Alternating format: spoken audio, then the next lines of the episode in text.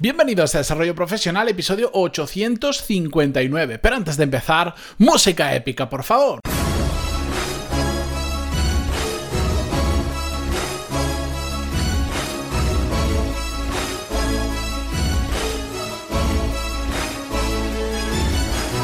Muy buenos días a todos, bienvenidos a una nueva semana. Yo soy Matías Pantaloni y esto es Desarrollo Profesional, el podcast donde hablamos sobre todas las técnicas, habilidades, estrategias y trucos necesarios para mejorar cada día en nuestro trabajo. Hoy vamos a repasar cuatro comportamientos de jefes de la vieja escuela, como habéis visto en el título, para evitarlos. Y he elegido cuatro porque, bueno, tengo una lista de creo que son 13, 14 que, me he ido apuntando, pero eh, si quiero hacer un episodio de unos 10, 12 minutos, eh, no me entran más allá de cuatro. Si os interesa, queréis que hagamos una continuación o incluso una tercera parte tranquilamente, pues simplemente dadme feedback, como en los comentarios de Eatbox o en pantaloni.es barra contactar. Me da igual a través de donde lo hagáis porque lo voy a ver de todas formas y lo voy a tener muy en cuenta. Sí que es cierto que es más visible si me escribís a través del formulario de contacto, pero por eso no os preocupéis. La cuestión es que estos cuatro comportamientos los vamos a ver reflejados en cuatro frases que yo personalmente detesto escuchar, pero que reflejan muy bien estos comportamientos. Y antes de ir al primero de ellos, eh, sí que quiero repasar algunos puntos que creo que son importantes. Hay que entender, y yo entiendo que inicialmente, cuando hemos vivido y hemos crecido con viendo estos comportamientos bien, por ejemplo, en nuestros padres, en nuestros jefes o lo que sea. Yo tengo un amigo, un muy buen amigo mío de Valencia, que pues su padre es una de estas personas, uno de estos jefes autoritarios de la vieja escuela, y él eh, después, al tiempo, pues terminó llevando la empresa, su padre se jubiló y él lo hace de una manera muy diferente. Pero él siempre me reconoce que él empezó llevando la empresa como lo había visto y como lo había mamado desde pequeño en su casa. Incluso aunque él, evidentemente, hasta cierta edad no se implicó dentro de la empresa familiar, él sí veía a su padre. Su padre era igual de autoritario en casa y estaba acostumbrado a, a ver que las cosas eran así y además encima el padre tuvo mucho éxito profesional y por lo tanto era como si mi padre lo hace así y le va muy bien, significa que esa es la forma correcta de hacerlo. Hasta que después se enfrentó a la realidad, se ha formado mucho, eh, se dio cuenta que él no se sentía cómodo con ese tipo de... porque eso a él le genera muchos conflictos con su padre cuando él ya tenía determinada edad, no se sentía cómodo con esa forma y lo ha cambiado y él es completamente diferente a su padre. Pero es que muchas veces la inercia de haberlo visto así en nuestros padres, en, no, en todos, eh, ojo, estoy hablando de casos y casos, o cuando llegamos al mercado laboral y en el primer trabajo que tenemos vemos que es así y inevitablemente en ocasiones pensamos que, es, que siempre es así como funcionan las cosas, que no, o también porque vemos mm, series donde hay perfiles de este tipo, eh, películas, libros, etcétera, etcétera, a veces pues de toda esa influencia de nuestro entorno pensamos que eso es como se tiene que hacer la cosa, que el, que el, mundo profesional es muy duro y que si no actúas así la gente no entra en razón, sobre todo cuando tienes que ser jefe. Bueno, todo esto, aunque inicialmente puede tener un pase por esa inercia, no podemos permitir que sea otra excusa para seguir haciendo las cosas mal. Así que el objetivo de este episodio es que identifiquemos ese tipo de comportamientos de jefe de la vieja escuela para, si los estamos haciendo o si se da en alguna ocasión que pasa por nuestra mente, pensar o comportarnos de esa manera, nos demos cuenta de que igual no es la correcta y se puede hacer de muchas formas diferentes. La primera frase que refleja muy bien uno de esos comportamientos de, la, de jefe de la vieja escuela es el aquí mando yo. Y lo estoy diciendo finamente porque ya sabéis que hay una versión que es aquí mandan mis ¿Me entendéis, verdad? Bueno, eh, también tiene otra variante menos, menos obscena, que es el eh, se hace así porque lo digo yo y punto todo viene a reflejar un poquito lo mismo. Como yo soy el jefe, lo haces y te callas. Y me importa nada tu opinión porque yo soy el jefe. Y ya por ser jefe, mando y sé más que tú, etcétera, etcétera. Eso es un comportamiento mm, de hace 50 mm, años que no tendríamos que pensar así. ¿Que tenemos responsabilidades, que somos el jefe? Por supuesto, eso no lo vamos a... Eso es así, vale. Pero hay formas y formas de hacer prevalecer nuestra opinión y que, que en muchas ocasiones tiene lógica, pero no de esa manera. Y os pongo un ejemplo. Yo tengo personas que están a mi cargo en uno de los proyectos que tengo. En ocasiones llegamos a un punto donde no estamos de acuerdo. Pero como yo en ese caso soy el jefe y tengo determinadas responsabilidades, se soluciona simplemente diciendo, como no nos ponemos de acuerdo, pero los dos tenemos una opinión crítica, por ejemplo, bueno, vamos a hacer una cosa. Vamos a hacer mm, lo que yo propongo simplemente porque yo voy a asumir la responsabilidad de que eso sea así, porque al final si, queda mal, si está mal, si pasa algo, la responsabilidad es mía porque para eso yo soy el jefe en este caso y me han dado esa responsabilidad. Entonces, asumiendo eso, vamos a tomar, vamos, desbloqueamos la situación eligiendo mi opción, que igual después se demuestra que no es la correcta, rectificaremos, lo solucionaremos, lo que sea. Pero ante una situación de desbloqueo es normal que la persona que tiene más responsabilidad, que manda más entre comillas, sea la que tome la decisión de qué opción se elige. Eso es muy diferente a decir esto se va a hacer así porque lo digo yo y punto. Porque como yo lo he explicado, le haces entender a la otra persona en que estás en una situación que hay que desbloquearla, que no podemos quedarnos, no se pueden hacer las dos cosas. Bueno, pues yo tomo la decisión porque tengo más responsabilidad de hacerlo así y cae en mí toda la responsabilidad de que esté bien o si pasa algo de que esté mal. ¿De acuerdo? Es muy diferente. Que sí, que al final lo que sucede es lo mismo. ¿Se hace lo que yo digo? Sí, pero la forma de transmitírselo a la otra persona, de razonárselo y de hacérselo entender es muy diferente. Y esa es una realidad. Cuando alguien tiene una responsabilidad, una de sus tareas es desbloquear este tipo de situaciones.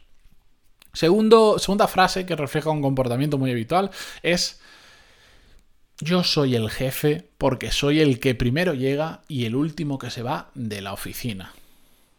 Bueno, aquí hay muchas cosas de las que hablar, temas de productividades, objetivos, calientasillas y todo eso, pero no vamos a entrar en todo eso porque os lo, lo sabéis más que sobra. Una persona no llega a ser jefe o en una empresa Mm, decente, ya no digo buena, decente no debería llegar a ser el jefe porque sea el primero que llega y el último que se va. Y de hecho, incluso aunque fuera así, que no me parece bien, pero incluso aunque fuera así, no tiene ningún mérito. Es ser el primero que se llega y el último que se va. Porque lo que cuenta es lo que hacemos mientras estamos trabajando, los resultados que obtenemos, no a la hora que llegamos y a la hora que nos vamos, no el tiempo que estamos en la oficina. Eres el jefe porque teóricamente, en una situación correcta, tienes que ser la persona que más capacidad tiene para gestionar esa parte de la empresa. ¿De acuerdo? Por eso, mm, si alguna vez os pasa esta frase por vuestra cabeza, o estáis muy equivocados, o Mm, igual el criterio en la empresa para seleccionar jefes, para ascender a personas, no es el más correcto de todo, pero sobre todo no lo utilicéis jamás para poneros como ejemplo porque carece de cualquier sentido. Yo cuando he escuchado esta frase, que lamentablemente lo he escuchado, me ha dado una mezcla entre pena y ternura esa persona pena por, todo lo que implica lo que está diciendo y ternura porque me parece un, pobre iluso que no sabe ni lo que está diciendo, sinceramente. No sabe el significado que tiene, eh, tremenda afirmación. Tercera frase que refleja un comportamiento muy habitual de los jefes de la vieja escuela es, eh, yo soy tu jefe, a mí no me puedes hablar así.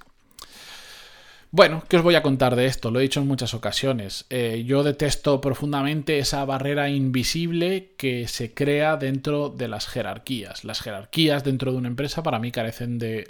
Eh, perdón, tienen mucho sentido eh, para eh, generar determinadas responsabilidades, para tener personas que organicen a otras personas, que lideren a otras personas, que lideren proyectos y por lo tanto también tengan responsabilidades, obligaciones y derechos diferentes. Ahora bien, no dejamos de ser todos personas.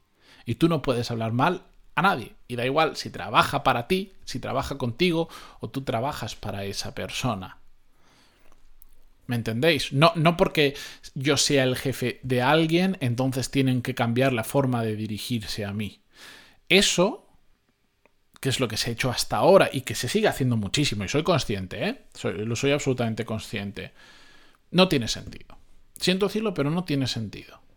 Otra cosa es, como hemos visto en otros casos, que mm, como tu jefe tiene más responsabilidad, más conocimientos, más experiencia, lo que sea, tome las decisiones y al final se termina haciendo lo que diga, lo que diga él, aunque nosotros no estemos de acuerdo. Vale. Pero el no poder hablar con una. no poder hablar de forma transparente o de forma natural con tu jefe, simplemente porque es tu jefe y en su LinkedIn, por decirlo de alguna manera, tiene un título superior al tuyo, o en su nómina cobra más que tú, carece de absoluto sentido. Si os paráis a pensar, no tiene lógica. De hecho, las cosas funcionan bien cuando la gente es libre de expresar su opinión, evidentemente siempre con respeto, etcétera, etcétera, pero de forma transparente. Es que si no, es que somos, somos, somos, personas, es una persona hablando con otra persona. De hecho, si los sacas de contexto, si los sacas del entorno laboral, imagínate, esas mismas dos personas se conocen fuera, Imagínate que son dos personas que trabajan en la misma empresa y de hecho una es jefe de la otra, típica super multinacional muy grande que son tantos que no se conocen. Mm, después están, por lo que sea, comparten una cena con amigos, se encuentran y ninguno sabe en qué trabaja el otro, ni a qué se dedica, ni nada. Es decir, no sabe que realmente trabajan en la misma empresa y que uno es jefe, aunque muy por encima, del otro. Pues probablemente en esa cena van a hablar como dos personas normales. ¿Por qué?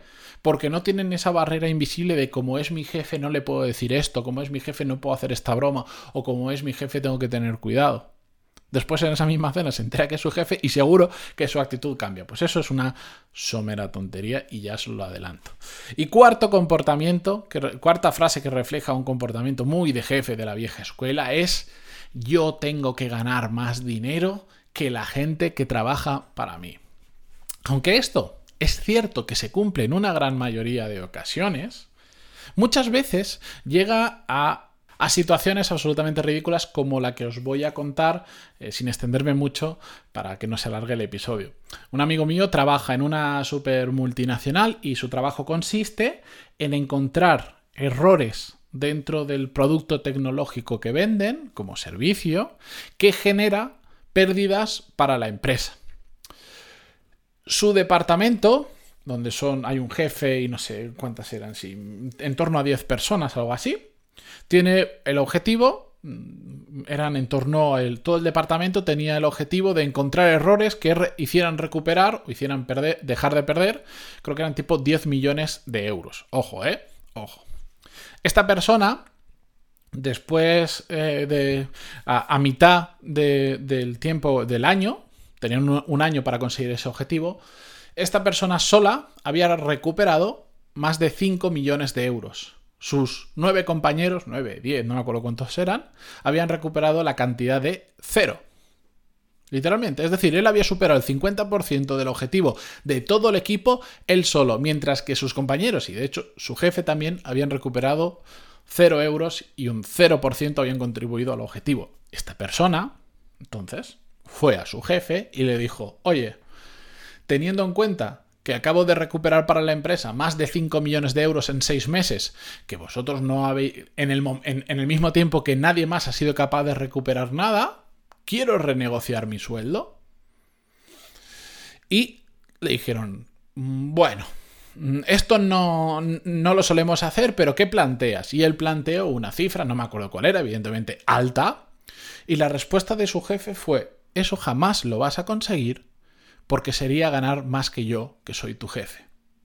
¿Entendéis lo ridículo que llega a ser esta situación? Una persona, y, de hecho no pasó, no, no, jamás lo consiguió, tiró hacia esferas más altas y jamás lo consiguió porque esa empresa pues solo tiene jefes de la vieja escuela y no conciben que una persona de su edad eh, puede llegar a ganar esa cantidad de dinero y encima ganando más que muchos jefes. Porque, claro, el, razonamiento de él es lógico. Yo solo en seis meses te, he recuperado 5 millones de euros, quiero un trozo de ese pastel. Porque además es que ninguno habéis sido capaz de, recuperar ningún euro. Es decir, que estaba, esta persona con su trabajo de seis meses ha aportado dinero absolutamente entero, 100% de margen a la empresa, más de 5 millones. ¿Qué valor aporta para la empresa? Una auténtica barbaridad. ¿Qué más da que esté ganando más que su jefe? Que, que apriete el jefe y empiece a hacer lo mismo que él. ¿Me entendéis? Pero no, como tú trabajas para mí, tú no puedes ganar más que yo.